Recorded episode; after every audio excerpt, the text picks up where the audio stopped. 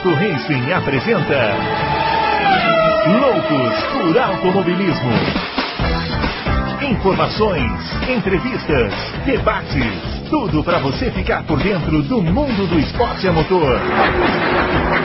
Loucos por Automobilismo está entrando no ar. Chegando com mais um Loucos por Automobilismo, essa edição de número 36 do seu podcast favorito sobre o mundo da velocidade. E hoje, como nós prometemos aqui, uma edição super especial do Loucos. Estamos recebendo o Felipe Drogovic, que vai correr na Fórmula 1 pela equipe MP Motorsport e vai estar, portanto, a um degrau de chegar à Fórmula 1. E é claro que ele vai falar com a gente hoje sobre isso e muito mais. Vamos falar da carreira dele, os planos para o futuro, muitas perguntas que vocês enviaram. A gente vai tentar fazer quase a maior parte delas aqui e, e foram muitas boas perguntas. Vai dar para a gente bater um papo legal aqui. Antes disso, vamos mandar aquele grande para o Adalto Silva. Ele que prometeu que a gente ia ter programas especiais em janeiro e está lá trabalhando e conseguindo, né, Adalto? É isso aí. Você está tão animado com o Felipe que você já colocou ele na Fórmula 1, né? Não, eu falei que ele está a um degrau de chegar à Fórmula 1. Ó. É, você começou falando Fórmula 1, mas eu acho que é, é isso aí, vai chegar na Fórmula 1 mesmo. E vamos torcer muito por isso. E, talento parece que não falta aí, né? Então vamos. É isso aí. vamos torcer bastante. Bom, você já sabe, né, para trocar ideia com a gente lá no Twitter, é o arroba BrunoAleixo80, o arroba Adalto Race, o arroba CampusFB, o Fábio já já está de volta aqui com a gente. É, lembrando que o nosso podcast está disponível em todos os agregadores aí da internet, Google Podcasts, Apple iTunes, o Spotify, o SoundCloud, o Anchor, Breaker e o Rádio Public. E agora vamos apresentar o nosso convidado especial aqui dessa edição, campeão do MR, MRF Challenge 2017-2018, campeão da Euro Fórmula 3 Open, vários títulos no kart nacional, internacional, recém-contratado pela MP Motorsport para correr na Fórmula 2 Felipe Drogovic, piloto paranaense, aqui com a gente hoje no Loucos por Automobilismo.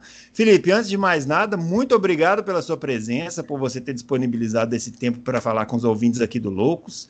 E a gente quer começar contando que você quer que a gente quer que você comece aí contando para a gente um pouquinho da sua trajetória no automobilismo, como é que você é, começou lá no kart, quem te inspirou e já emendando aqui uma pergunta de ouvinte de cara, o Marcelo BP que está toda semana aqui com a gente, ele quer saber quem foi ou é o seu ou os seus ídolos aí nesse esporte. Tudo bem, Felipe? Oh, tudo bem, muito obrigado, Adalto Bruno aí pela oportunidade. É, muito obrigado a todos aí é, pela, pela atenção e vamos bater um papo legal aí. Uh, bom, respondendo a pergunta, eu comecei no final de 2008, é, foi a primeira vez que eu andei de kart, é, digamos que não, de aluguel. Você tinha quantos anos? Eu tinha, é, ia fazer em 2009. E meus filhos sempre correram, sempre gostaram de automobilismo, e eu já tinha feito alguns anos na brincadeira de autorama e IRC, é, carrinhos rádio, é, rádio controlados. E, e daí o passo lógico seria testar um kart, né? E eu testei pela primeira vez, gostei muito. É, dali eu fui é, até 2013 andando de kart no Brasil, fui campeão brasileiro, campeão do, três vezes da Copa Brasil, entre outros. E fiz 2013, 2014, 2015 é, no kartismo na Europa cortismo europeu. É, e em 2016 fui para fui para Fórmula 4, fui para carros. Então, é, quem me inspirou para isso, na verdade, foi, foi foram meus tios, minha família que sempre gostou muito de automobilismo.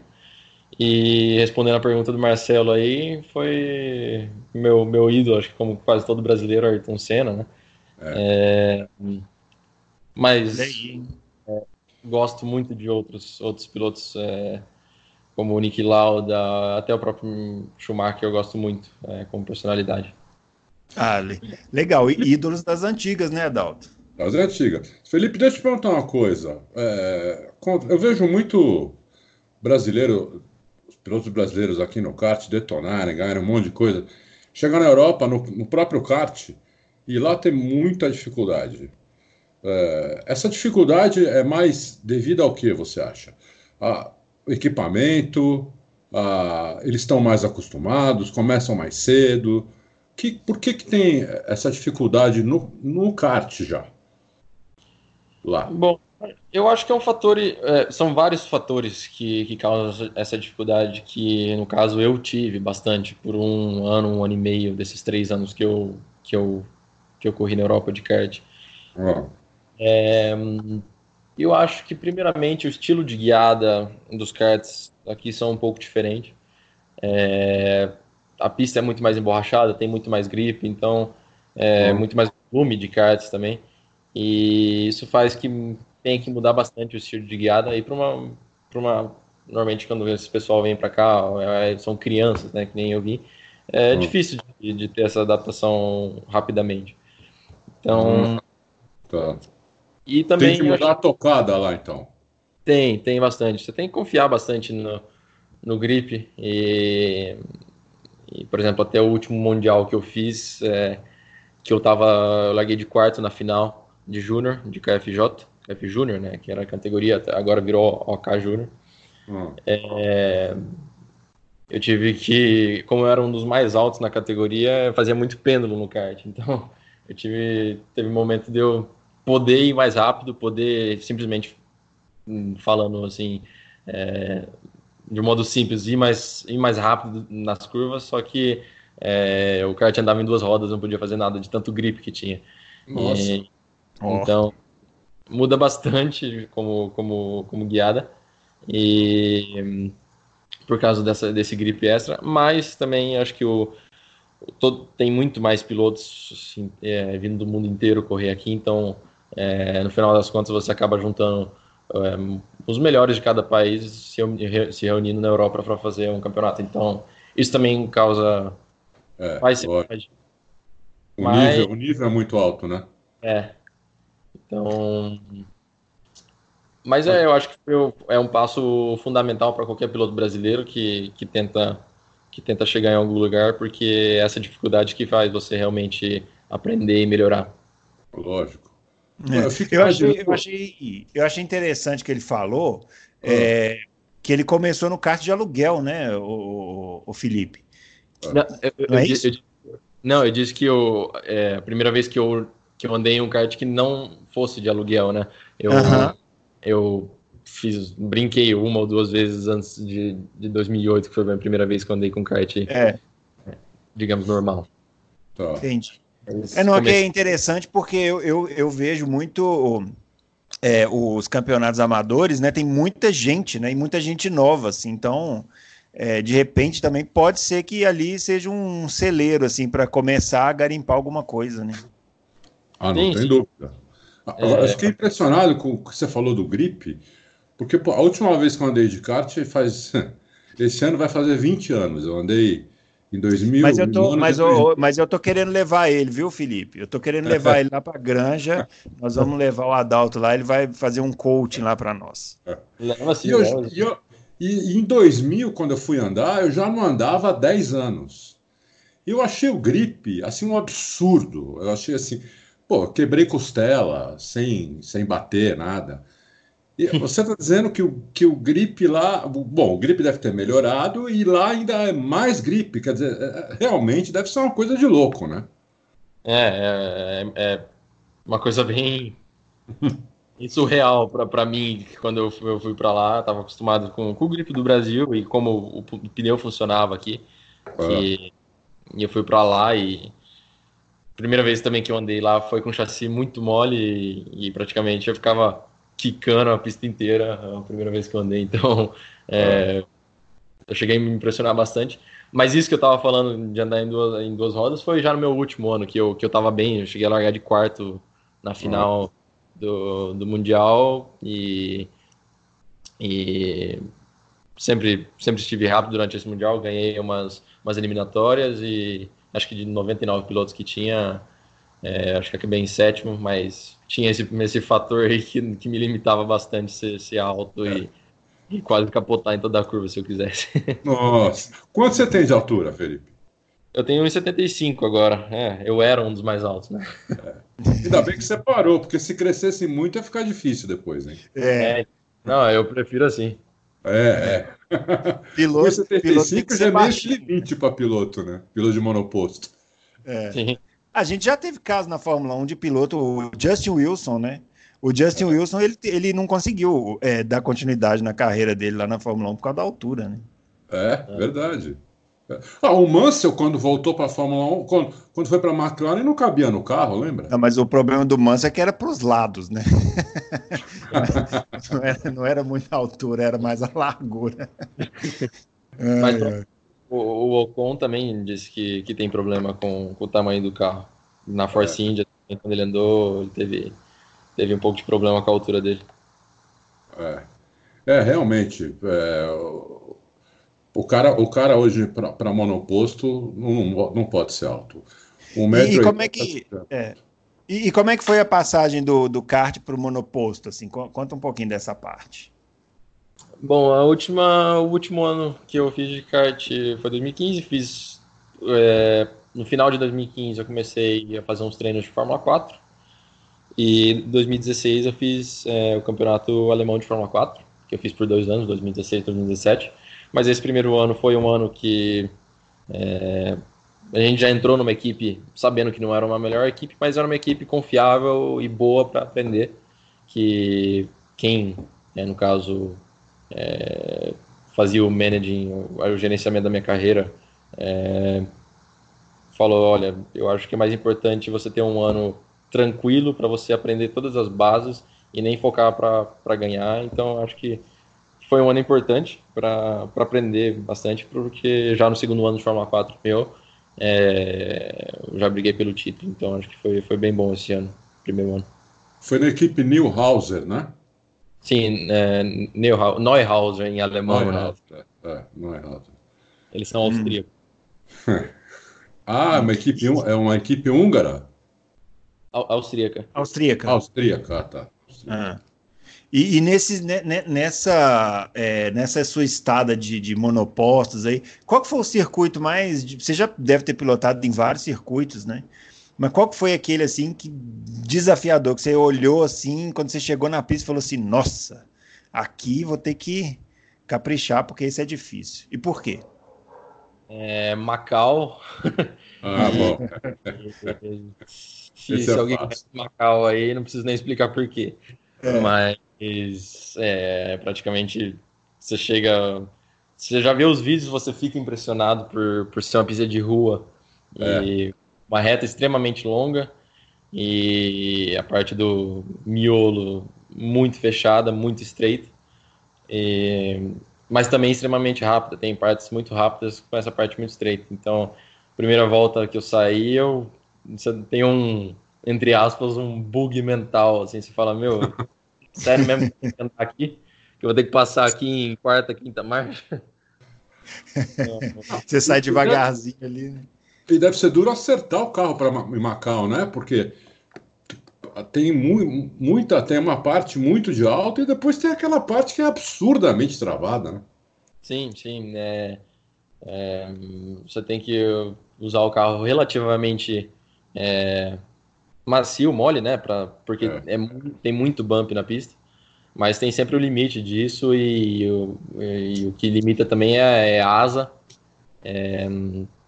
Porque você sempre quer usar o máximo possível para fazer a parte mais lenta, a parte mais é, com curvas, né? Não a parte mais é. lenta, mas com curvas, mas também ser rápido na reta. A parte é. boa é, que a gente teve esse ano em Macau foi que eles estavam eles estavam um pouco com medo da velocidade máxima com esses carros novos de, de, de Fórmula 3 para andar em Macau, então eles, eles estabeleceram um, um limite máximo de asa, então todo mundo estava usando esse máximo.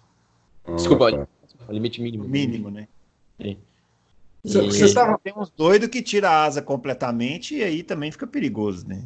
É. Sim, sim. No, no Fórmula 3 antigo, é, pessoal que andava com, com quase nada de asa chegava a 280, quase 280, né?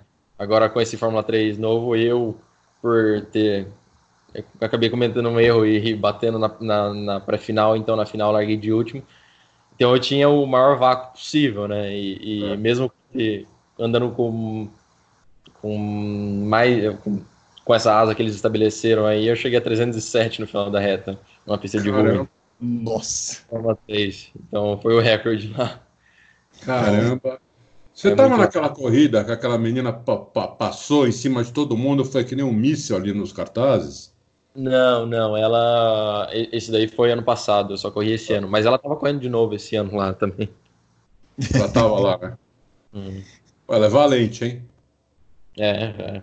Eu sempre corri com ela, pra ela, é, com a Sofia no, na Fórmula 4, os dois anos de Fórmula 4 que eu fiz, eu corri com ela. Ela anda bem, Felipe? Anda bem, anda bem. É... Eu acho que esse ano não foi muito bom, mas na Fórmula 4 ela sempre esteve rápida. E eu acho que é, com certeza é a menina mais rápida acho que tem agora no momento. Ah, legal. Legal. Bacana. Isso. Agora, na, na questão aí da Fórmula 2, né, que você está esse ano para começar na Fórmula 2, é, você já consegue falar assim quais seriam as semelhanças, diferenças dos carros da Fórmula 2 para a Fórmula 3? É, como você disse, você diz a diferença que eu senti durante, quando, quando eu testei? É, ou da, a diferenças e as semelhanças né, dos dois carros, da Fórmula 2 e da Fórmula 3. Não, é. Lembrando que o Fórmula 2 esse ano tem umas, umas modificações, né? Tem, é. tem. Bom, é, eu, o treino que eu fiz, os três dias de treino que eu fiz em Abu Dhabi, depois os, os, os treinos de pós-temporada, é, o carro ainda era na configuração 2019 e, mas o, os upgrades que vão ter para 2020, pelo que eu ouvi falar, não, não, saiu nenhuma notícia ainda, mas pelo que eu ouvi falar, é, serão os pneus com as rodas de 18 polegadas. Ah. É, é, que o pneu também vai ficar um pouco mais alto e o perfil bem mais baixo. E eles vão colocar um pouco mais de downforce no carro é, e um pouco mais de cavalaria, porque eles acham que esse pneu vai ser um pouco mais lento, por, por ele ser um pouco mais pesado, vai ser 5 kg a mais por, por roda, ou é. seja, 20 kg a mais no carro, eles estão tentando compensar com um pouco de potência e, e downforce. E... Imagino. Oi? Imagino. Imagino. A suspensão deve mudar muito com esse pneu, né? Sim, sim. A configuração da suspensão, as equipes vão ter que, que mudar completamente, porque com o perfil do pneu antigo, que era muito alto, a suspensão, basicamente a suspensão do carro era o pneu, não era nem o amortecedor. Né? É, é igual da Fórmula 1 também. Quando entrar é. 18 polegadas, vai mudar completamente a suspensão.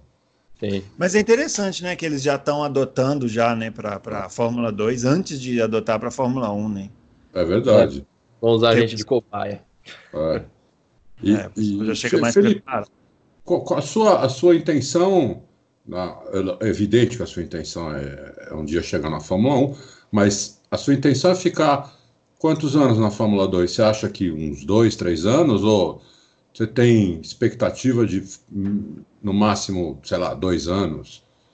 Qual é a sua expectativa?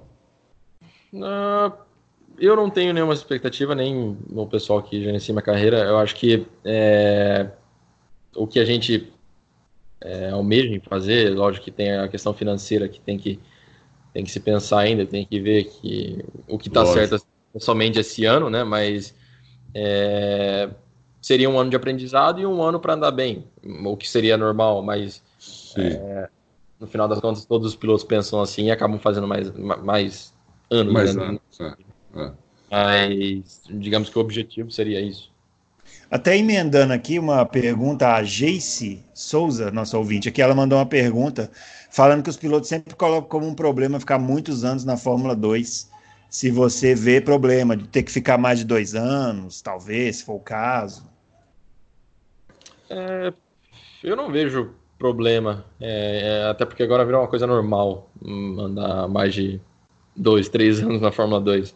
É lógico que ficar 5, 6 anos é, é, absurdo, é muito. Mas é, você, só você sabe os motivos porque você ainda consegue ficar lá. Então, é, muitas pessoas ah, ele já está no quarto ano, quinto ano, é, ele não é bom. Não, às vezes pode ser que em cada ano desse você teve algum problema que você realmente não conseguiu mostrar seu potencial nem nada. Então, é, eu acho que cada um é, com si mesmo consegue sentir a, a necessidade de ficar é, mais ou menos anos na Fórmula 2, porque, lógico, fora dos carros de Fórmula, na Europa tem milhões de outras opções para você andar também, né? Lógico, lógico. Diz uma coisa, essa equipe que você vai andar, é, você acha que tem, você tem condição de mostrar seu potencial nela? É uma equipe que vai andar no meio do pelotão, mais na frente, mais atrás? O que, que você acha dessa equipe? Bom, eu acho que já no passado já fizeram um bom trabalho com o Jordan King, que tinha é. andado lá, e já andou o tempo inteiro, digamos, do meio para frente. E eu acho que com a chegada de um novo pessoal na equipe, um pessoal externo, eu acho que pode ser, pode ser uma, uma boa oportunidade. Por, essa foi um dos motivos que nós fomos para essa equipe, que é, é um ano para aprender. E, mas eu acho que vai ter uma boa oportunidade de ter um carro relativamente bom. Tá. Hum, legal. E, Com isso também você respondeu aqui o Gustavo Scariotti, que fez essa mesma pergunta aí. E, Felipe, hoje quanto, quanto mais ou menos é, precisa para andar para fazer uma temporada de, de Fórmula 2 numa equipe boa? É... Acho que isso daí é privado das equipes, eu não, não, não poderia falar nem nada. É... Ah, tá. Agora, assim, emendando isso aí que o Adalto perguntou, uma questão assim mais ampla, né? Você é, tem sentido, né? O Brasil passou por uma crise e agora vem começando a querer sair. Você tem sentido isso assim para conseguir patrocínio? Tem, você tem sentido que está um pouco melhor ou ainda está difícil? É, tá bem difícil. Eu acho que melhorar quase nada praticamente. É, lógico que uma outra empresa no final das contas pode ter interesse, mas pelo menos o que a gente está buscando ainda, ainda não, não chegou, que é uma, um apoio que realmente faça diferença, né? Porque o investimento é muito alto, então é. É, por enquanto eu ainda, ainda não chegou nada, então por isso que eu digo que é, não melhorou, mas certamente o país já melhorou depois, depois da crise, mas acho que nesse fato de patrocínio e, e, e como é que eu posso falar? É, é, apoio interesse no, no esporte é. ainda não, não, não, melhorou. Entendi. É, eu imaginava isso também, porque a melhora ainda está muito. A melhor ainda é SPH, né? Começou é, e também a... até refletir em apoio é, é, talvez é o que mais é. demora mesmo. Né? Não tem é. como. É, porque está na ponta ali, né? É, exatamente. Tem que melhorar tudo antes para chegar ali na, na, na ponta, para para a empresa falar, vamos investir em alguém para o futuro aí, que nem faziam antigamente, né? Os pilotos brasileiros, a maioria deles começava com uma, uma empresa e ela, essa empresa acompanhava o cara um tempão. É verdade. Para colher, os você... colher os lucros depois. É. Você falou que você fez testes já em Abu Dhabi, já com o carro da Fórmula 2, é isso? Sim. É. Aí tem uma pergunta, então. Eu vi ontem, ou hoje, não sei, a gente está gravando na terça-feira, dia 14, eu não sei se a gente, se eu vi ontem, segunda, ou se eu vi hoje, não sei. Eu sei que eu vi fotos dos carros da Fórmula Indy com aquele aeroscreen, que é o que a Fórmula Indy desenvolveu para o eh, similar ao halo, né, na Fórmula 1. E é. eu achei que ficou muito esquisito na foto. Eu queria saber sua opinião sobre esses dispositivos de segurança aí, esses notadamente esse, né, o aeroscreen, o halo, e se atrapalha a visão, porque me dá a sensação de que atrapalha. Bom, eu acho que é, o, único que eu tive experiência é o halo, obviamente. É, acho que qualquer dispositivo de segurança eles têm que, que implementar no carro. Acho que segurança é segurança e, e não se deve pensar muito né, em não fazer isso. Tem que qualquer coisa que for para segurança, eu acho que, que é bom e isso deve, deve ser feito. E sou a favor do, do, do ralo. Lógico que é feio, é, mas por enquanto não chegou nada mais bonito para substituir. Então, mas de dentro do carro, pelo menos eu não tive nenhum problema. Na verdade, primeira vez que eu andei de Fórmula 3, Fórmula 3 novo, né, com, com ralo, é, Entrei na pista, saí da pista, o pessoal, e aí, como é que é o ralo? É, que ralo? Não vi, porque a, a perspectiva da, do teu olho praticamente faz desaparecer o óleo no ralo no meio. Então, é, eu acho. Não, para piloto não. Mas o aeroscreen lá da, da, da Indy já é um pouco diferente, né? É praticamente um ralo com essa parte. Não sei que, que, que, que material que é, se é vidro, acrílico, seja lá o que for, mas é, em volta. E, mas aquilo lá eu ouvi falar que também é, fica, fica muito quente dentro do carro. E, Isso que eu ia perguntar. É, eu ouvi falar que fica muito quente dentro do carro e também é, você tira a sensação, o, o, vento, né? Que é um dos, dos sensores do piloto para sentir a velocidade, né? Então, hum... é, então, eu fiquei com essa impressão também. Se não me engano, a Fórmula 1 chegou a testar o, o uma coisa parecida antes do halo, e eu, eu acho que o Vettel Pô. falou isso, falou assim, olha, eu fiquei com um pouco de vertigem, porque não tem o vento, né? Então você fica meio sem ter aquela sensação da velocidade. Né? Uhum. É, acontece, os pilotos falam muito isso também quando eles vão correr em Le Mans, né? Eles estranham um pouco os primeiros treinos por causa disso também, os pilotos de monoposto. É. Até o Alonso é. falou isso quando ele foi correr lá, ele falou primeiro treino, falou, é estranho, né? Porque você está na, na, na, na, reta ali, onde eles fizeram aquela chicane, mas não importa, passa de 300 naquela reta, mas não tem o vento, parece, você não sabe, você não tem a exa, exata noção da velocidade que você está. Sim, porque hum, quando você está nessas velocidades a 300 por hora, 280, tudo que você ouve é o vento, você não ouve barulho do motor quase. Então, hum no carro de Fórmula, obviamente. Então você perde bastante a noção da velocidade. É. Legal isso, legal, é. Uma, uma, é. um, um, fato interessante aí que a gente se lembra. Interessante. Agora, ô, ô, Felipe, conta aqui só para nós, só para nós, é só segredo aqui nós. Essa pista de Abu Dhabi é chata, né, não? Tô louco, não, não é não. Eu gosto dela. Eu acho legal.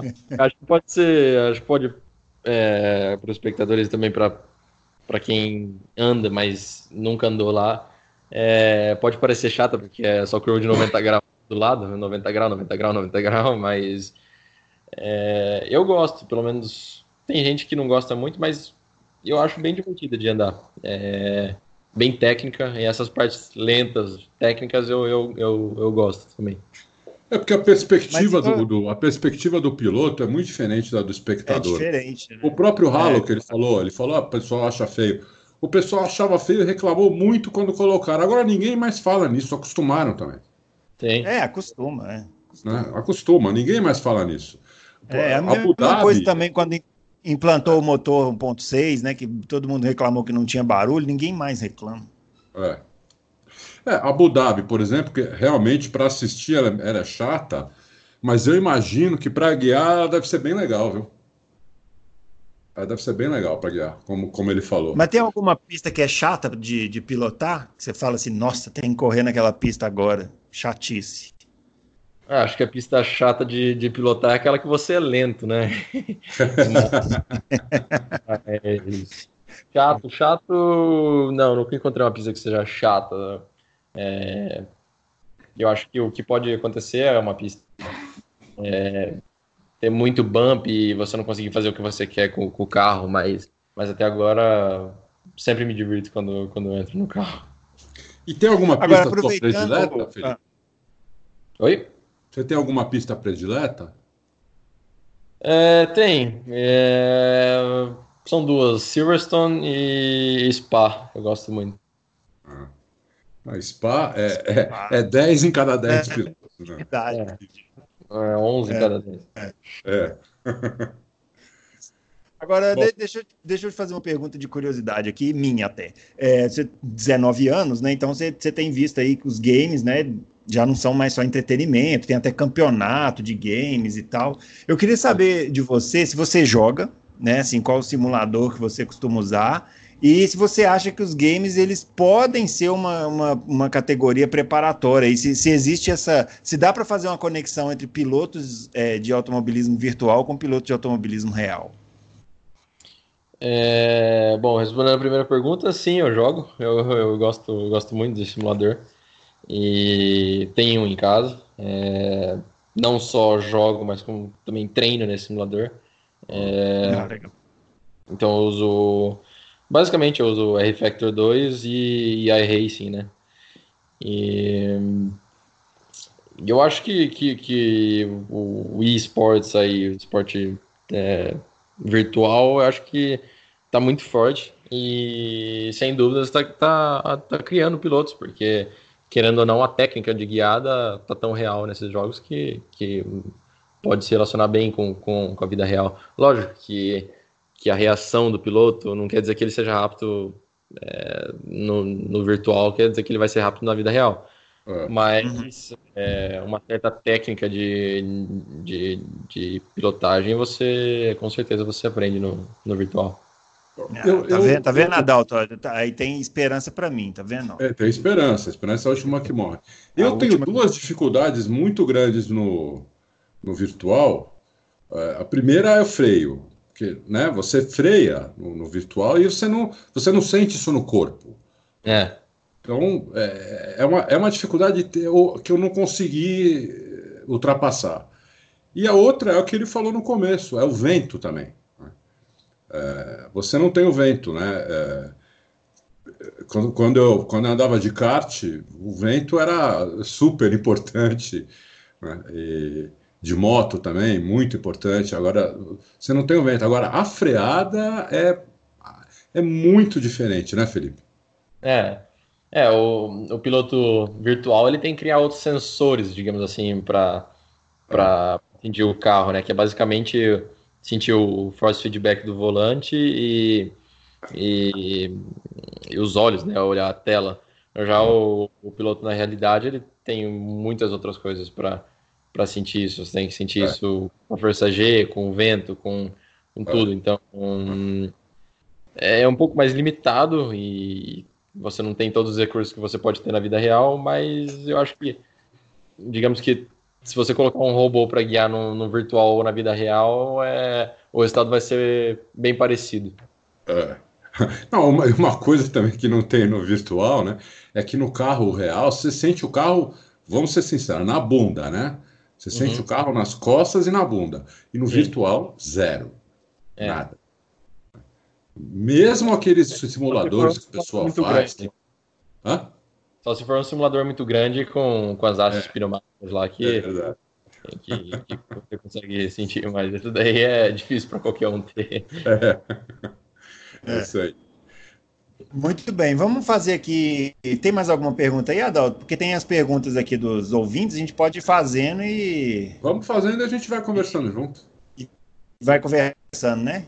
É. Pois é, o Mitz, que é nosso ouvinte aqui, mandou a pergunta, Felipe, ele quer saber por que, que você não seguiu os mesmos caminhos do Armstrong e o do Vips após a Fórmula 4 alemã, se isso foi estratégico ou financeiro. É... Foi os dois, eu acho que estratégico e financeiro também. É... Hum, no ponto de vista financeiro, eu acho que a Fórmula 3 é... seria muito cara. É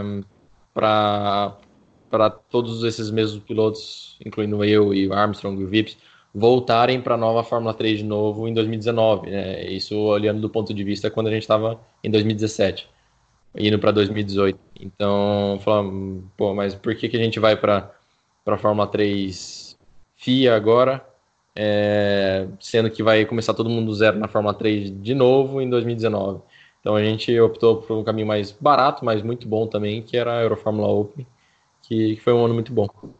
Não, muito bom não, foi um ano assim, espetacular. 16 corridas, você ganhou 14.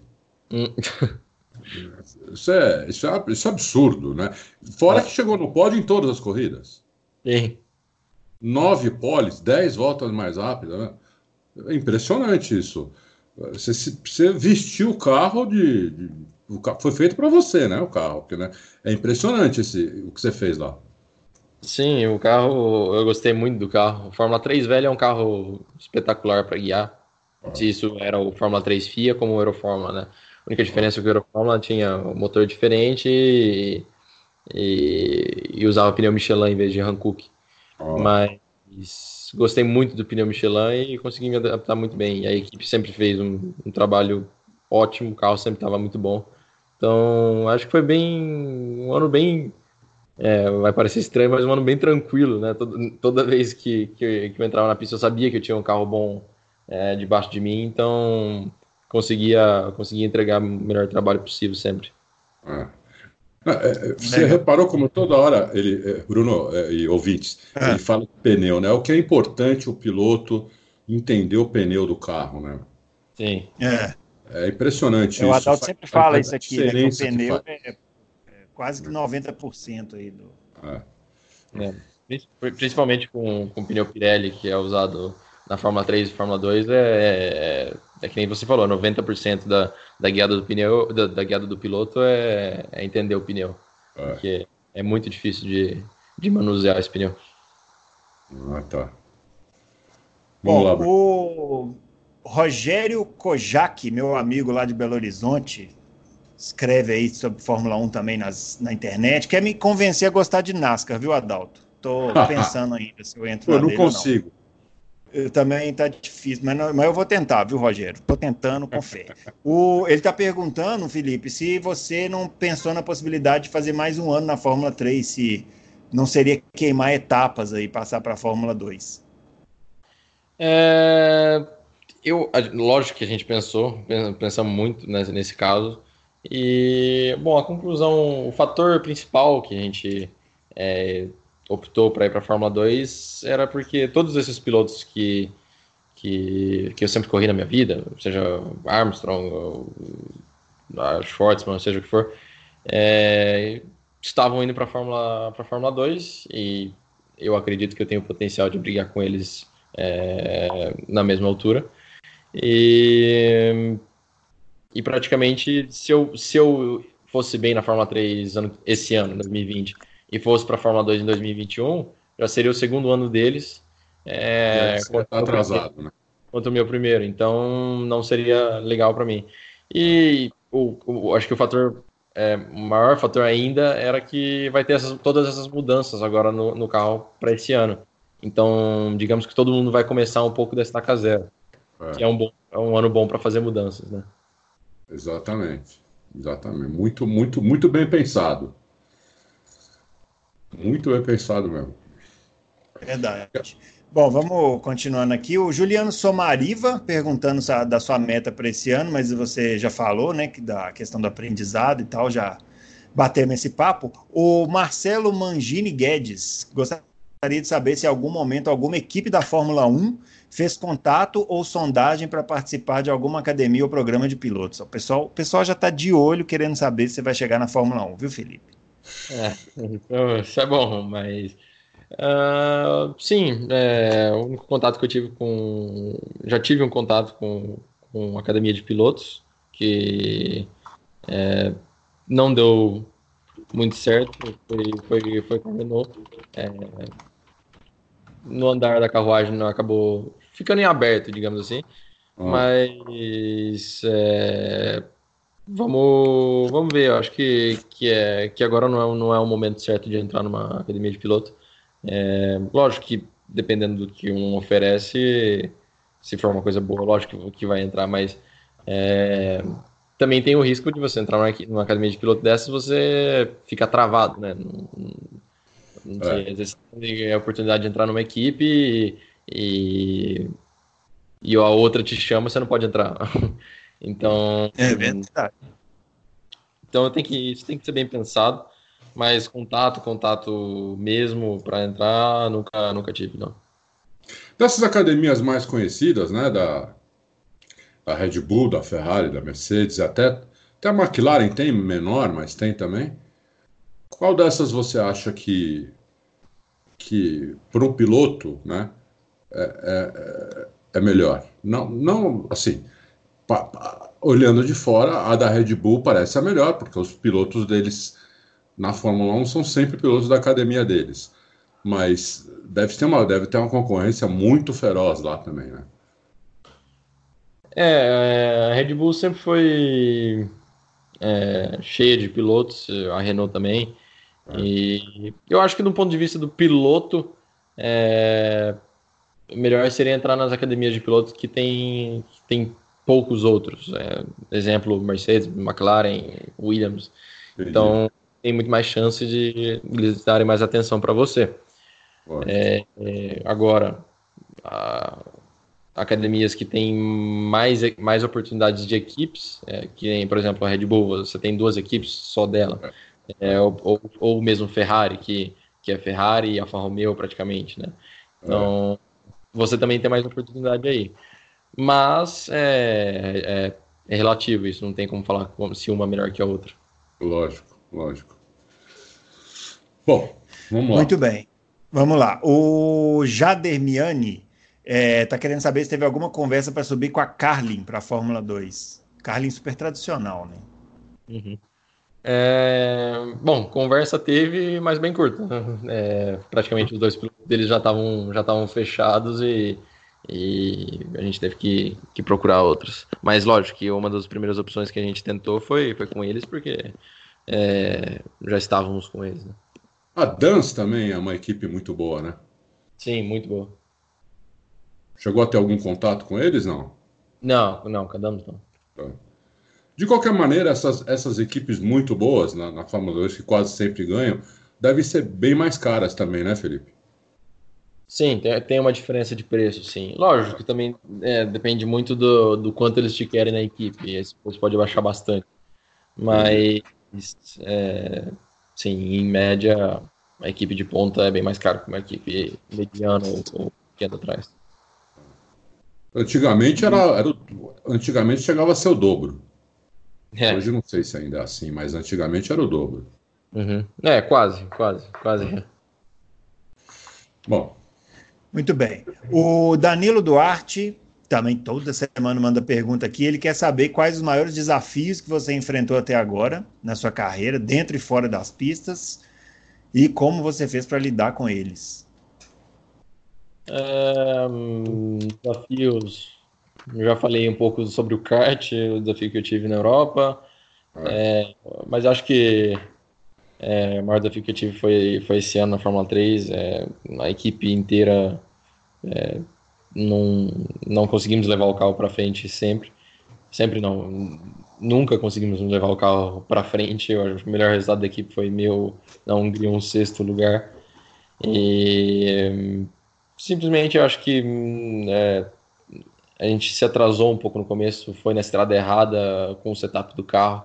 E como é um carro novo, todo mundo continua evoluindo, desenvolvendo o carro até o final do ano. Né? Então é, uma hora que você cai um pouco atrás, você também vai desenvolvendo, mas você está sempre esses dois passos atrás de todo mundo.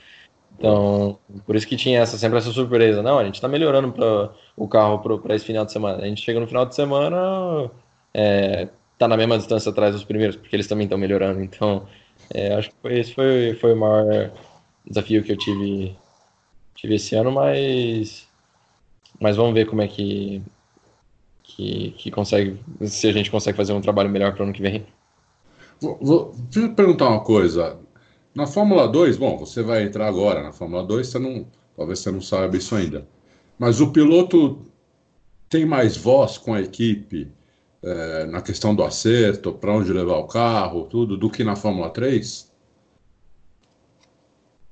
Hum, isso depende bem da equipe, depende do, do pessoal que trabalha na equipe e dos engenheiros é, quanto eles confiam em você. Tá. Mas eu acho que a credibilidade do piloto quando ele está na Fórmula 2 é, é maior. maior. E, é, então, então eu acho que um pouco, um pouco mais de, de confiança a equipe tem em você sim, quando você está na Fórmula 2. Legal, legal. Ah, disse uma coisa, não sei se tem essa pergunta, não olhei, mas eu queria te fazer essa pergunta. Se você hoje fosse se comparar algum piloto da Fórmula 1, assim, não, não na questão de talento, nada, mas estilo, estilo de guiada, estilo de tocada, que, quem você, quem, com quem você acha que você se parece mais? É só essa pergunta do Mário Sérgio também. Ah, do Mário Sérgio, tá. É, Mário Sérgio mandou para nós. É... Uf, é, é difícil. É... É difícil saber como um piloto. É, porque. Um, como um piloto trabalhando na equipe, um piloto da Fórmula 1, porque. Mesma coisa que vocês veem, eu vejo, não tenho nada mais de informação, né? Então. Hum, bom. É, tivesse que. Eu sempre gostei muito de trabalhar com os engenheiros, melhorar o carro e, e fazer esse trabalho mecânico. Sempre gostei muito da, do setup do carro, do, do, da, da, mecânica do carro, né? Então, Legal. sempre Legal. ouvi falar que o Berg gostava disso, então, sempre, ah. sempre, sempre gostou muito da parte mecânica do carro. Então, se tiver que nomear um, é ele, mas não. não ah, legal. Não... Legal. É um campeão do mundo, pô. É, então. É. é o campeão do mundo e ganhou do Hamilton, não ganhou de qualquer um, né? É. É aliás, aliás, quem você considera melhor? Um dos poucos. Sim. Como? Quem eu considero o quê? Quem você considera o melhor piloto do mundo hoje? É, eu acho que o melhor piloto do mundo, é, eu acho que está dentro da Fórmula 1. Eu acho, na minha opinião, ainda é, ainda é o Hamilton. Tá. E o mais completo.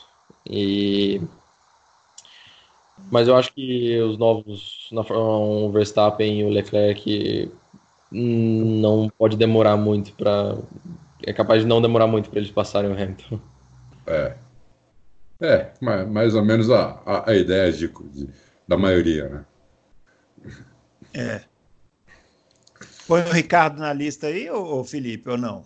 Aqui a gente fica nessa. Ah, o Ricardo, tal, o Sainz é. também aparece aqui nas votações. É. É, eu, é, é, muito difícil falar isso. Isso eu, eu, eu, eu, o que eu tô vendo, o que eu consigo ver também é os resultados deles na, nas categorias de base, né? E, e sempre demonstraram ser, ser muito bons. Então, é. Conheço. O Leclerc chegou a ser companheiro meu de, de, equipe no meu primeiro ano de kart na, na Europa. Eu tava ah, foi? Com a Arte Grand Prix, só que eu tava de júnior ele tava de é, KZ, né? Que é a categoria, a categoria, mais alta que tem. Mas, uhum. sim, conhecer ele eu conheço mais ou menos, então sei, sei que ele sempre foi, sempre foi muito bom e nessa época ele sempre brigava com o Verstappen. Então, isso eu posso confirmar que são pilotos excepcionais. Legal. Legal. O Lázaro Ventec, ele está perguntando se você tem alguma, está tendo alguma preparação especial nessa nova fase aí, é, para encarar os carros da Fórmula 2 que tem mais potência, né, que os da Fórmula 3. É, sim, tô, tô me matando na academia. é, Essa parte é, é, chata, né? É, é, é, bem chata. Mas não, é preciso e, e o carro é, é, é mais pesado para guiar. É, tem que focar bastante na parte posterior do pescoço, porque é, o freio em carbono é, é bem forte. Então, é, uma corrida longa, que a primeira corrida 1, a corrida principal da Fórmula 2 é, dura mais ou menos uma hora. Então, já, é, já é considerado uma corrida longa, né? Então, é, tem, que, tem que focar bastante no, no, no físico porque você pode até dizer, não, é, não é tão difícil fazer uma, uma corrida, uma corrida não, andar de, de Fórmula 2, não é, mas é, você acaba perdendo, você começa a perder essa, essa, essa parte é, física, a, a, cabeça também não, não funciona direito, né? Então é, você tem que sempre manter o, o fitness no máximo possível para manter a, a mente trabalhando também no máximo. Não perde e... até a concentração no final da corrida, né, Felipe? Sim, sim, é isso que, que, que eu tô falando. É, é bem, é bem crítica essa parte, você manter esse, esse trabalho é, físico para manter a, a, mente trabalhando da forma, forma certa. E preparação mesmo para esse ano é o, o que a gente pode fazer é ir para a equipe. É, agora eu estou no Brasil, não estou não tô, não tô na Europa, mas é, eu vou para a equipe daqui uns dias e trabalhar com os engenheiros, ver os dados que eles têm é, dos anos precedentes e tentar melhorar a parte técnica, o conhecimento técnico para aplicar isso na pista. É, ver corridas antigas, ver o que acontece nas corridas anteriores, para tentar chegar um pouco mais preparado para o primeiro teste, porque é proibido treinar fora desses dias de teste oficial, né? Então, oficiais. Então, é, tudo que você pode fazer é, é, isso, que no final das contas é, é pouco. E, e, você vai morar onde esse ano na Europa? É, eu moro já desde 2014 na Itália e uhum. continuar morando lá. Ah, vai continuar morando lá? Uhum. Tá. Tá. A, a, equipe, a sede dela é na, é na, é na Holanda? Não. É na Holanda, perto de Rotterdam. Tá. Bom, é isso aí. Muito bem. Vamos lá. O nosso ouvinte, doutor Jalim, tá sempre achando que eu vou cair na piadinha dele, mas eu não caio. o, ele está é, perguntando quem é o seu companheiro de equipe para esse ano e se o que, que, você espera do companheiro de equipe. É, companheiro de equipe, eu, nem, eu, eu não posso falar porque nem eu sei. É, ah. é, não foi anunciado ainda. Eu sei os, os possíveis nomes, ah, mas. Tá, tá em aberto. É, não pode falar. Né? Eu, a equipe me falou alguns possíveis nomes que eles estão eles vendo para fechar, mas a única coisa que eu posso afirmar é que esses nomes são, são pilotos experientes e, e rápidos. Então eu acho que, que é uma coisa boa para mim, para eu aprender é, e sempre ter alguém mostrando o caminho certo para mim. Boa, boa, boa, boa cabeça isso. É isso aí. O Ricardo Silva fez uma pergunta interessante. Ó. Se você acha que o teto orçamentário da Fórmula 1 pode ajudar categorias de base como a Fórmula 2, é, porque elas poderiam se manter mais próximas né, da, da Fórmula 1. É, eu acho que, que um pouco pode ajudar, né? Porque eu acho que não, eu não, não muito, porque eles cortaram esse custo, mas é, o custo ainda é, é, o custo máximo agora, esse limite que eles colocaram é de qualquer forma mais alto do que as últimas equipes gastam, né? Então é, não não acredito que isso vai interferir muito na Fórmula 2. Eu acho que se eles continuarem cortando e e reduzindo esse preço, sim, acho que o caminho está certo deles e pode ajudar a Fórmula 2 se eles continuarem fazendo isso. Só que no momento, pela quantidade do corte que eles fizeram, acho que, que é difícil de interferir alguma coisa. É, eu acho que o que ajuda mais, me corrija se eu estiver errado, Felipe, é o carro ficar cada vez mais próximo do Fórmula 1, né? Como, como eles estão fazendo, né? É, é para para ficar mais. É, eles sempre tentam deixar o carro mais. É, até visualmente eles tentam deixar o carro mais próximo possível de um Fórmula 1. Né? Ah. E, mas. Respondendo a pergunta, eu acho que esse teto não, não vai interferir muito. Na hum, Muito bem. O Dander Souza está perguntando se você vê, além da Fórmula 1, alguma outra alternativa, como a Fórmula E, Super Fórmula, ou a Indy, encararia um circuitinho oval na Indy aí, Felipe? Uhum. É, encarar sim, né? É, é, você olhando, você fala, nossa, tem, tem, que, ser, tem que ser doido para fazer isso, mas eu acho que a gente tem, tem a doideira suficiente para fazer também. É, não, eu gosto da categoria, gosto de muitas outras categorias fora, fora a Fórmula 1. Então eu acho que tem muitas outras oportunidades fora, fora do monoposto na Europa, né? Que, como ele falou, é, seria a Super Fórmula, ou o Indy, ou até mesmo é, LMP1, LMP2 ou DTM. Tem muitas categorias. Ah, legal. Fórmula, ele citou a Fórmula E também. O que, que você acha da Fórmula E? É, Fórmula E, por enquanto a gente prefere o cheirinho de gasolina, né? Mas. É. é mas de qualquer a forma. Gente também. É uma, é, uma, é uma categoria muito legal do jeito que eles estão fazendo. E com as montadoras todas quase lá, é, vai ser difícil é, achar um outro caminho fora de lá, porque tem, tem muito foco centralizado nessa categoria. É, se você for correr na Fórmula Indy, você vai ter um, um, uma pessoa que vai te acompanhar aqui, que sou eu, porque eu sou o único nesse programa que defende a Fórmula Indy, porque ela é totalmente discriminada aqui, viu? Já, não, já eu gosto também, eu gosto também. Aham, é. Não, é o Fábio que não eu gosto também. Ah, então tá. Porque eu não o gosto, José... eu não gosto é de NASCAR, mas a ah, sim, é legal. É verdade.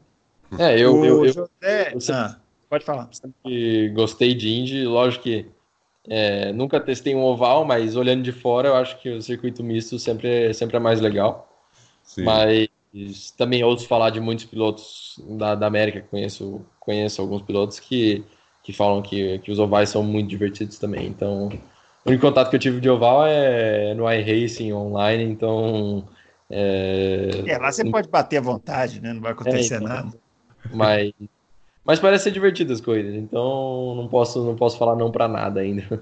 É. é o que tem de legal em oval é a, quantidade assim de ultrapassagens, de, de, de, como muda a corrida, né? Também tem Sim. muita bandeira amarela, então é uma corrida diferente, né? Da, da não só por o circuito ser oval, por ele ser oval, a corrida fica muito diferente eh, do, do que a gente está acostumado em circuito misto, né?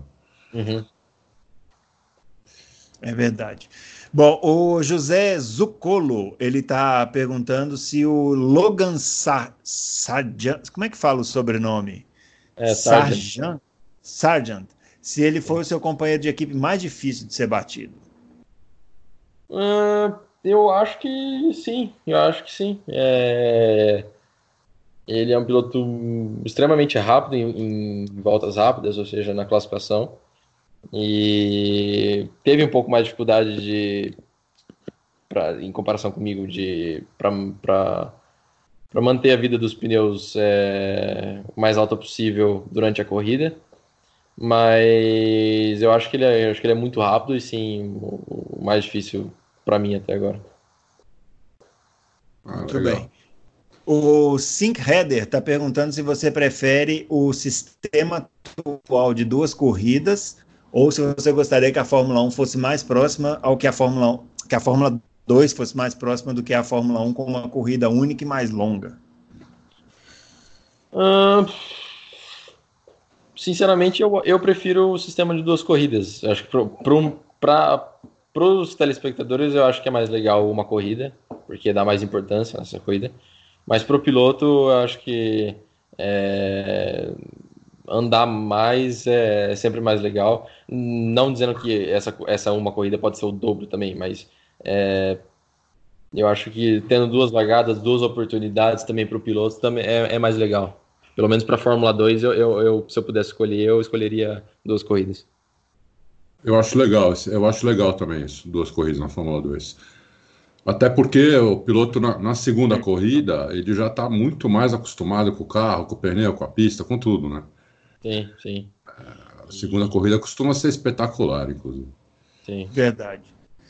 Bom, aí, bom, as, as outras perguntas que a gente tem aqui, ó, o André Siqueira tá, perguntou sobre a questão da Fórmula 2, pra, de fazer ou não mais uma temporada de Fórmula 3, a gente já respondeu mais, mais acima. E o Itamar também perguntando sobre a expectativa de correr pela Fórmula 2 é, esse ano. O Felipe já respondeu. Vamos falar um pouquinho de automobilismo geral agora agora, pessoal. Também vamos lá, vamos lá, porque aqui a opinião do Felipe também nas outras coisas. Vamos ah, lá. Legal. Vamos começar aqui com o Léo, nosso ouvinte. Ele está perguntando se o álbum, com esse novo Red Bull, conseguirá se, se aproximar do Max e se o novo motor da Honda será mesmo melhor.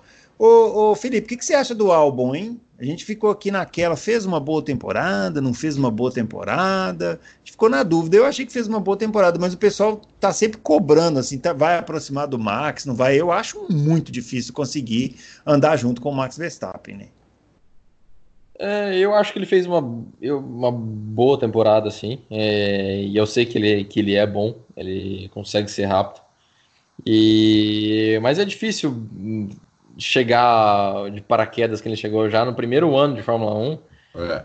Para colocar ele na Red Bull com a pressão, com nem meio ano de experiência, e o pessoal tá querendo que, que ande junto com, com o Verstappen, é uma coisa muito difícil. Então, é, principalmente com o Verstappen. Então, eu acho que ele fez um ótimo trabalho e com certeza ano que vem ele vai estar tá, vai tá, vai, vai tá mais perto do, do Verstappen. Se ele vai estar tá junto andando mais rápido ou igual ao Verstappen, eu não sei. Acredito que não ainda, porque o Verstappen já vai ser o. É, quanto que vai ser? Vai ser sexto ano, quinto ano, não sei dele. Não. E. Então é, é, difícil porque o Verstappen, querendo ou não, sendo novo, mas tem muita experiência já na Fórmula 1, é, é difícil andar junto, mas eu acredito que ele vai estar mais perto, sim. É, eu, eu, concordo com o Felipe, é, porque o, é difícil você, né? A gente já falou sobre isso. É difícil você se comparar com, com caras que nem Verstappen, Hamilton. O cara senta do lado ali, é uma gelada pro cara, né? Ele sentou no meio da temporada. Eu, eu também achei que foi bem.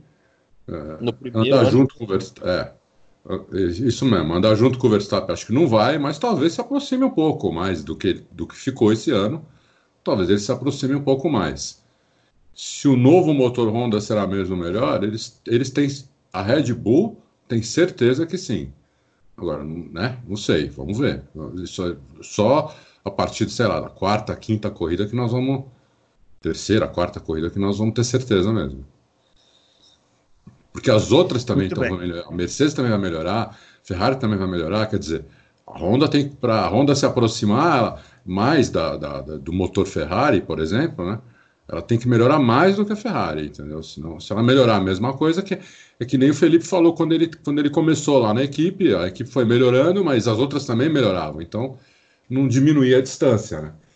Então, é, o difícil para a Honda esse ano é esse, é isso, ela tem que melhorar mais do que a Mercedes na questão do motor, um pouco mais do que a Mercedes e muito mais do que a Ferrari, porque a Ferrari está com motor que é um canhão, né? É verdade. O Ricardo Pellegrini, ele quer saber se o Ocon. Hum, agora vamos pegar aqui, porque, o Felipe, nós temos uma disputa aqui. O Adalto Silva e o Fábio. O Fábio Campos é o nosso outro comentarista aqui. Ele está resolvendo umas questões pessoais aí, volta para o pro programa daqui a pouco. E o, eles têm a disputa aqui do Ocon. Um gosta uhum. do Ocon, o outro gosta mais ou menos, e aí fica aquele negócio. Eu fico em cima do muro, porque eu sou sempre em cima do muro, sabe? E aqui o Ricardo Pellegrini, ele está perguntando se o Ocon vai ter chances de somar mais pontos que o Ricardo em 2020. Eu nem vou perguntar isso para o Adalto, porque eu tenho certeza que eu já sei a resposta dele, que é não. E ele tá e olha, olha a continuidade da pergunta dele, Adalto. Acho que ele está te alfinetando. Ele está perguntando: será que a Mercedes não teve medo de contratar ele com medo de reeditar a dupla Hamilton-Rosberg? ah, Ô, ô, ô, Felipe, o que, que você acha do Ocon? Você acha que ele vai andar bem lá na Renault? Eu acho que vai. Eu acho que. Bom, desculpa aí, mas eu acho que ele é bom, sim. Ah, e... então tá vendo? Arrumamos um para ficar com o Fábio aqui, viu, Adalto? E... Ah, não, ele é bom, lógico que ele é bom. E... Pontuar mais do que o, que o Richard, eu, na minha opinião, eu acho que se eu pudesse apostar, né? Porque eu nunca gosto de falar sim ou não, ou vai ou não vai, porque eu prefiro ver. Não tem muito para que ficar apostando nisso. Mas se eu tivesse que, que apostar, eu acho que não. Porque o, o, ele ficou um ano fora da Fórmula 1 e vai, ainda vai entrar numa equipe que é totalmente nova para ele. Então vai ter que conhecer tudo de novo. E então é, é difícil para o piloto se, se, acostumar de novo, especialmente depois de um ano ficar fora da Fórmula 1, sem andar o tempo inteiro e, e chegar ainda numa equipe desconhecida que o, o Richard já tem experiência com essa equipe. Então, acredito que não, mas certeza que ele vai andar bem. Então, a situa situação, na minha opinião, do Ocon é parecida com a do Albon. Né? É, o Ocon vai andar do lado de um piloto de altíssimo nível que já, já acostumou com a equipe, já, já tem, tem muito mais experiência que ele, e ele vem um ano parado. Então, acho que fazer mais ponto. Se ele fizer mais ponto que o Ricardo, ele é fenômeno. É, isso é verdade, isso eu concordo com você. Ah. É isso. Vamos lá. O Alessandro Guerra tá falando que está participando pela primeira vez. Legal, bem-vindo aí, viu, Alessandro? Ele está comentando aqui, ó, com pneus, in, pneus inalterados, carros inalterados e poucas mudanças significativas nas cadeiras para 2020 em relação a de 2019. Ele acha que está se desenhando aí um campeonato previsível. Mas há quem aposte o contrário também. O Adalto, por exemplo, é um que aposta o contrário. Ele quer saber o que, que tem de mais plausível é, para a gente acreditar que a Fórmula 1 é, pode ter um campeonato mais competitivo em 2020. É, bom, primeiro que como o regulamento não muda quase nada, muda muito pouco, a gente até fez uma matéria essa semana, são alguns detalhes que mudam, né? é, todos os carros vão se aproximando. Quando o regulamento fica muito tempo igual, a tendência dos, do, do, do, dos carros que estavam atrás é ir se aproximando dos carros que estão na frente. Né? Então, isso já faz com que, com que é, as coisas as coisas se aproximem. Os motores também. A gente, até três anos atrás, quatro anos atrás, né, principalmente dois, primeiro ano, 2014, 2015, podemos até falar 2016, a, a Mercedes é, tinha, tinha 80 cavalos a mais que os outros. É, e isso foi diminuindo cada vez mais. Né? Em 2019 acabamos com a Ferrari tendo o melhor motor, a Mercedes está só em segundo, é, a Honda aproximou demais, que era um motor, era o pior motor disparado, aproximou demais. A Renault também melhorou, talvez falte, falte melhorar um pouco ainda a confiabilidade, mas em potência também melhorou. Então, é, se você tem carros mais próximos, motores mais próximos, eu acho que você tem tudo para ter um campeonato mais equilibrado. Concorda, Felipe? É, eu concordo, sim. É, eu acho que é, depois de tanto tempo assim, é, com o mesmo regulamento de motor, é, é difícil achar o que melhorar. Lógico que, é. que com a equipe que eles têm, com o desenvolvimento que eles têm, sempre tem muita coisa para melhorar, mas certamente tem menos do que os outros anos, né? Então, é, essa, essa diferença entre, entre, os, entre as marcas vai, vai diminuir bastante. E respondendo a pergunta dele, se tem alguma equipe ou pelo menos na minha opinião, que consegue. É, se é, vai ser previsível ou não, né? Eu acho que Mercedes vai continuar na frente e. É, Ferrari é sempre uma incógnita, incógnita e Red Bull eu acho que vai chegar bastante. Porque já no final do ano já deu para ver que eles estavam muito bem é, com, com o acerto do, do carro e o motor está melhorando. Então é, até, o, até o Christian Horner falou já desde o começo é, da Honda, com, do, do, do, laço deles com, com, com, a Honda, que era um dos motores mais compactos que eles já tinham visto. E isso é extremamente importante para um, um carro, que é melhora a aerodinâmica, melhora o centro de gravidade, melhora o setup do carro e basicamente grip. Então, eu acho que se eles continuarem melhorando essa forma de motor deles, eles têm uma boa, uma boa é, oportunidade de estar tá, tá mais na frente do que eles tiveram esse ano. Legal. O Gustavo Segamarque, ele quer que a gente comente esse lance da possível inserção de motores dois tempos na Fórmula 1. Isso foi divulgado essa semana, né? E ele está falando que gostou muito da ideia, mas queria entender um pouco como isso agiria no marketing da Fórmula 1, pelo status de vanguarda que a categoria tem, é, e muitos ainda hoje têm aquela velha concepção de motores dois tempos, né? A gente, motores dois tempos era dos DKWs lá, né, o, o, Adalto? É. Pois é, motor dois Como tempos é. é... de motor dois tempos na Fórmula 1? Então, é porque não é só o motor dois tempos, ele foi esquecido pelas, pelas montadoras, basicamente, né? Porque era um motor muito mais simples, é, mas era um motor que poluía bastante, né? Motor muito poluente, mas muito mais simples. Então, as montadoras, as grandes montadoras, elas uh, colocaram ele meio de lado, mas esse motor continua a ser desenvolvido por algumas outras empresas. Né? E, hoje tem estudos aí, é, muitos do, dos problemas do motor dois tempos eles foram já foram superados, não tem mais aquele o motor dois tempos, por exemplo, não tinha quase freio motor. É, e, e, ele estragava muito rápido por causa disso, porque quando você tira o. você tira o pé do acelerador, né? É, uhum. o, o, que acontece no, no, com o motor dois tempos é que você tinha, tinha muito atrito. Porque no motor dois tempos você põe, o, você põe um, um, um aditivo junto, óleo, óleos aditivos junto, junto com o combustível. Não é que nem motor quatro tempos você põe só gasolina, né? Então, quando você tirava o pé, além de você não ter freio motor, tinha muito, muito atrito lá dentro, é, entre as peças. E, e, esse atrito não gerava freio motor, isso que é pior. Eles já, eles já superaram isso, eles superaram a questão do, do da, da, poluição e estão, se, estão sendo desenvolvidos alguns combustíveis sintéticos, é, com emissão de carbono zero. Então, é, não teria esse problema de, de, de poluente, né? esse, esse, problema verde, vai, que é, o, que é o que vai acontecer no futuro, né? Porque você tem aí um, alguns caminhos, né? Ou você vai para o elétrico, ou você acha outros caminhos. Então, hoje já tem é, outros caminhos, como esse, como é, aquele combustível que se tira do oxigênio, é, esqueci o nome agora. Para você ter uma ideia, já tem kit para você colocar no teu carro de rua.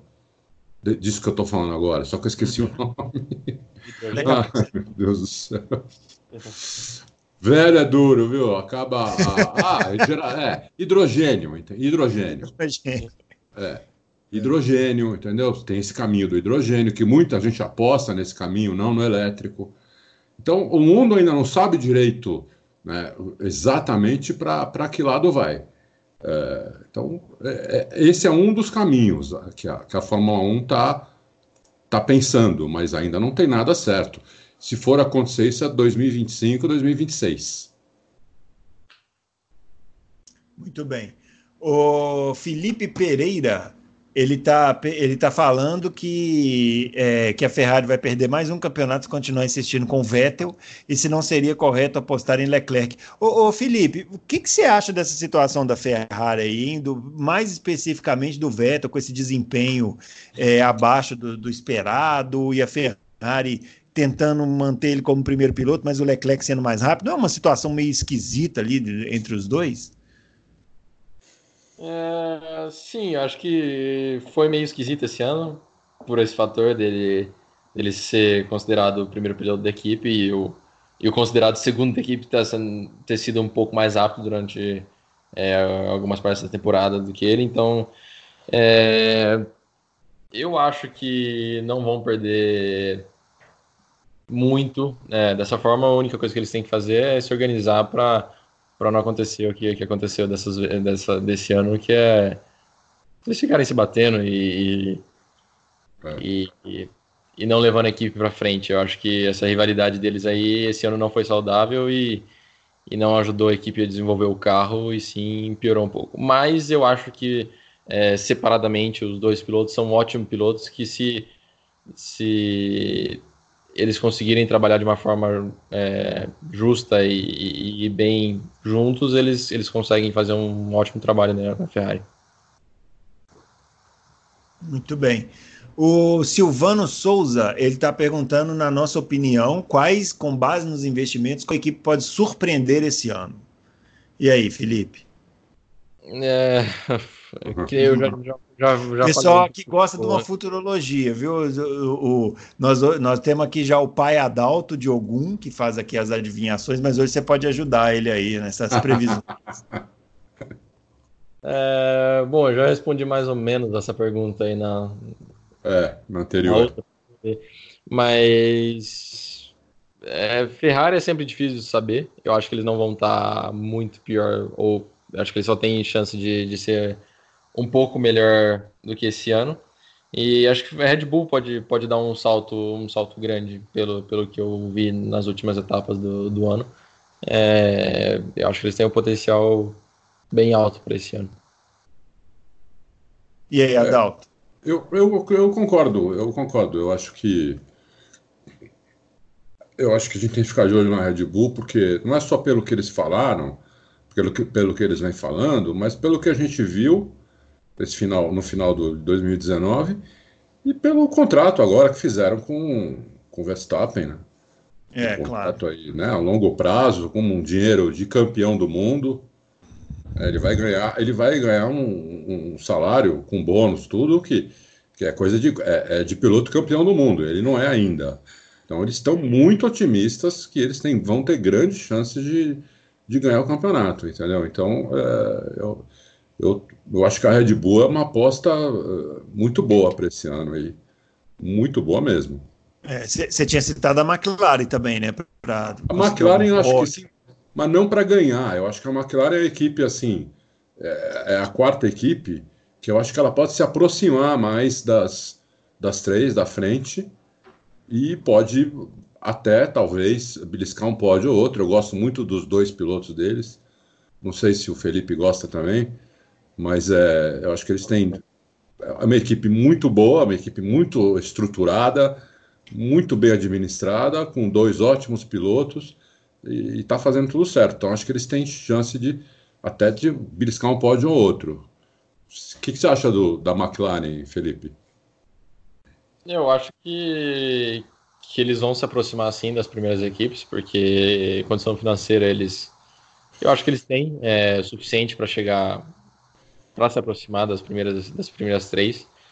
E com, com os dois pilotos que eles têm agora, eu acho que eles estão fazendo um ótimo trabalho, porque os dois são ótimos pilotos e estão querendo desenvolver o carro. É, eu acho que o Alonso, nesse fator, não foi ótimo para a equipe, porque pelo que deu para ver de fora que achava muito ruim o motor da equipe e tudo mais e desenvolvia um carro que era impossível de guiar pro, pros outro, outro, pro segundo piloto da equipe, né?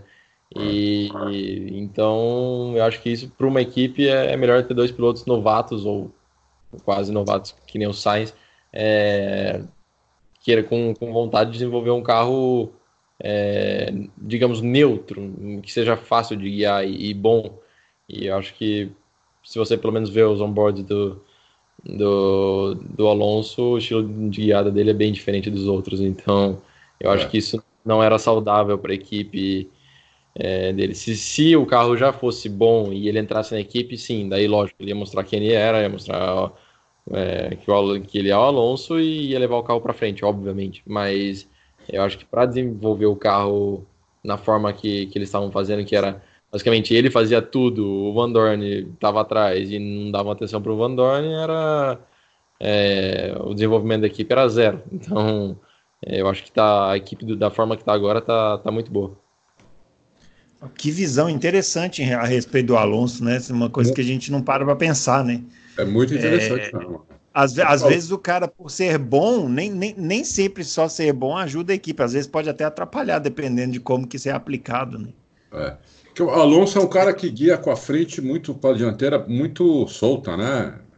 Então ele tem, ele tem realmente uma tocada diferente da maioria. É, isso acontece normalmente quando o cara é muito agressivo. Ele é muito agressivo no volante, é. né? Então, é. no acelerador, freio também. Então você tem que. Não é que você tem que ter umas frentes soltas, você tem que ter uma traseira muito estável. Muito então, estável, é. é para ele poder ser agressivo. Então. É, Sim, ele, ele é, é esse estilo de guiada dele diferente aí, acho que estava não, não ajudando a equipe a melhorar. É. É, o, o, inclusive o Daniel Souto, que é o, o nosso ouvinte aqui, ele está comentando sobre o Alonso, falando que o Alonso ainda sonha em ser campeão na Fórmula 1, que ele acha os pilotos da atualidade fracos. É, ele está querendo saber se o Alonso está frustrado de, não, de ter apenas dois títulos e não admite que a fila andou. Será que ele está certo e toda a Fórmula 1 não? Ô, ô, Daniel, eu não sei não, mas o, o Alonso ele tá parecendo bem contente aí né, nessas novas aventuras deles. Não sei se vocês dois aí, Felipe e Adal, têm reparado os tweets que ele tem feito aí.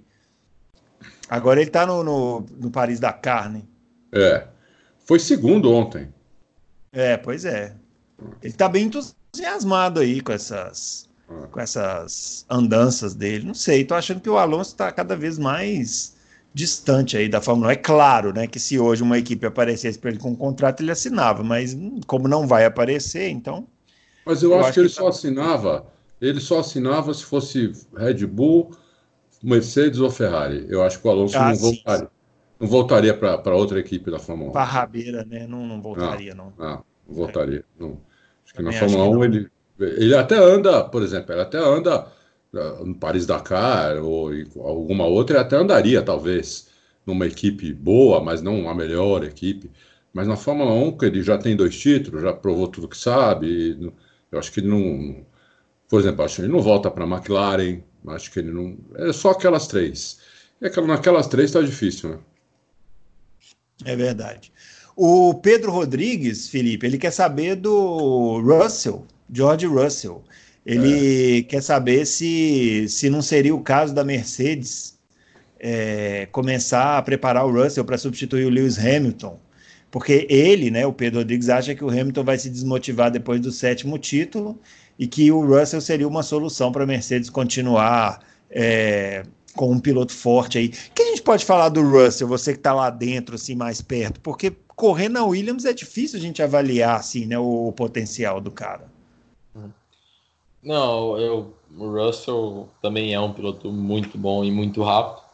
É, eu acho que ele tem capacidade já, já nesse ano para andar na, na, na, Mercedes e andar bem.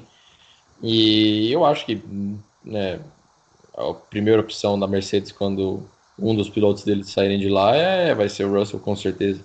É. E o que eles o que eles estão fazendo lá é, é, basicamente já preparando ele, né? Todos os testes oficiais que ele pode treinar, eles estão colocando o Russell para testar e, e, e, colocaram ele na, na, equipe da Mercedes, a primeira equipe da Mercedes que, ele, que eles conseguiriam colocar, né? Porque a Force India é do Stroll, então não, não, não consegui colocar, é, então colocaram o Williams, mas eu acho que, que ele é um piloto que certamente tem capacidade para andar lá na frente. É, eu acho que eles só não colocaram o Russell agora, esse ano, na, na Mercedes, porque eles têm medo, acho que, de queimar o Russell, entendeu? Com o Hamilton ali, querendo o sétimo título, no, no auge, do, talvez o Hamilton esteja no auge agora, então talvez ele queimasse o Russell. O Russell, como, como o Bottas. O Bottas ganhou quatro corridas esse ano? Ou, ou cinco, não lembro. Não lembro também, acho que foram quatro. É, foi quatro ou cinco, não sei. Quer dizer, o cara ganhou quatro, vamos dizer que tenha sido quatro. O cara ganhou quatro corridas na Fórmula 1 e nego só mete o pau nele, entendeu? Você imagina é. se o Russell entra esse ano e só ganha uma corrida e, e fica atrás do Hamilton, que é, provavelmente é o que ia acontecer ficar atrás do Hamilton em todas as outras. E, talvez queimasse o garoto à toa, porque eu também acho que ele é muito bom, concordo com o Felipe. O Russell ganhou Fórmula 3 e, e, e Fórmula 2, se eu não me engano, no primeiro ano dele. Sim, GP3 de Fórmula 2. É, um cara desse aí é um, é um, é um avião, entendeu? Dizer, não é, não é qualquer um mesmo, é um avião. Mas o Hamilton é o melhor piloto do mundo, então você vai colocar o cara ali, é uma fria para ele. Eu sei lá, eu, eu acho que talvez 2021 eles coloquem. Mas é, esse ano eu também não colocaria, não. Não teria colocado, não. Muito bem. O Roder Rock, ele quer saber o que, que vocês, né, o que, que a gente acha da Renault para 2020, 2021, percepção, né, esse ano. E, e, não sei, é, tem muito dinheiro, né, Felipe? Oi, desculpa, cortou um pouquinho, desculpa. Cortou um pouco. Oi. Tá cortando um pouco. Tá cortando. Oi, né? Acho que vocês ouviram a pergunta? Não, Não. cortou muito.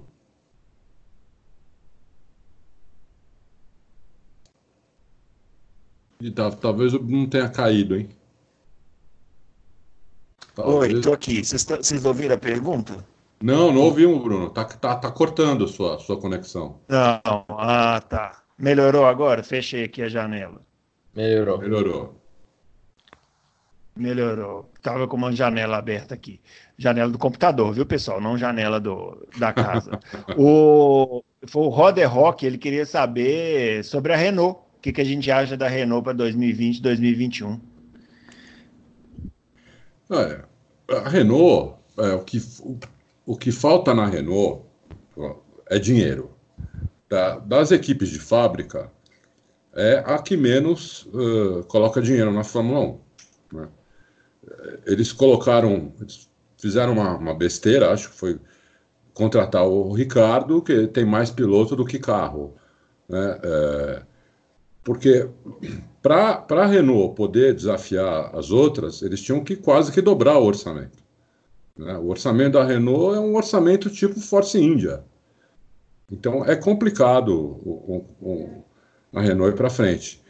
E agora eles estão com um presidente interino, é uma, é uma mulher, é, e que eles estão. É, ninguém assinou ainda para 2021, né? não é só a Renault, ninguém assinou ainda para 2021. É, provavelmente vão assinar todos. Mas é, o que a Renault precisava fazer é colocar um pouco mais de dinheiro para desenvolver o carro, porque senão não tem como. Um piloto, o, o Felipe está aqui, piloto não faz milagre, né? Então, se o carro não, não vai, não adianta você colocar lá Jesus Cristo para guiar o carro, se o carro é um, segundo e meio mais lento do que os outros, entendeu? Do que os, do que o carro, do que os carros de ponta. Então, acho que tinha que pôr dinheiro para desenvolver o carro. Essa é a minha opinião.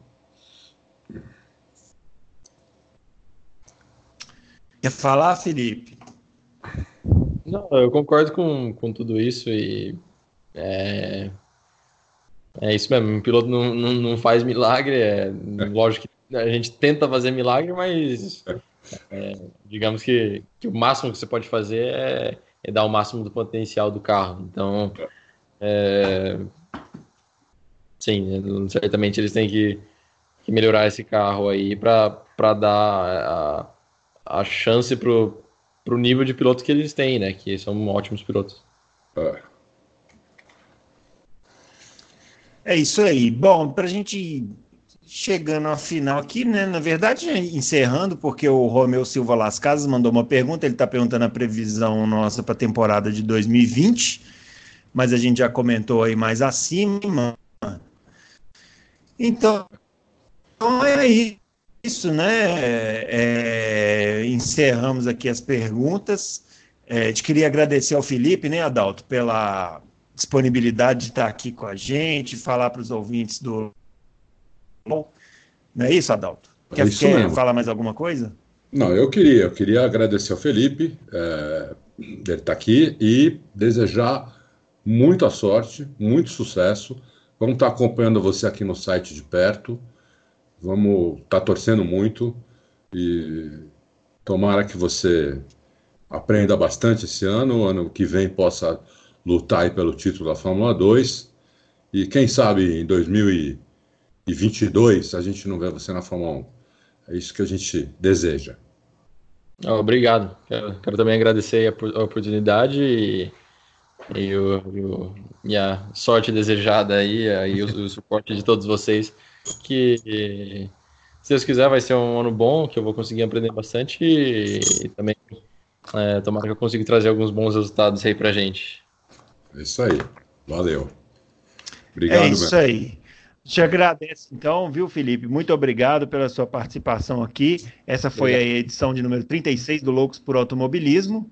E a gente volta na próxima semana com mais uma edição especial aí que a gente vai preparar para vocês ao longo desse mês aí, desses dois meses aí sem Fórmula 1, a gente vai fazendo aqui, trazendo pautas, entrevistados e vai fazendo essa.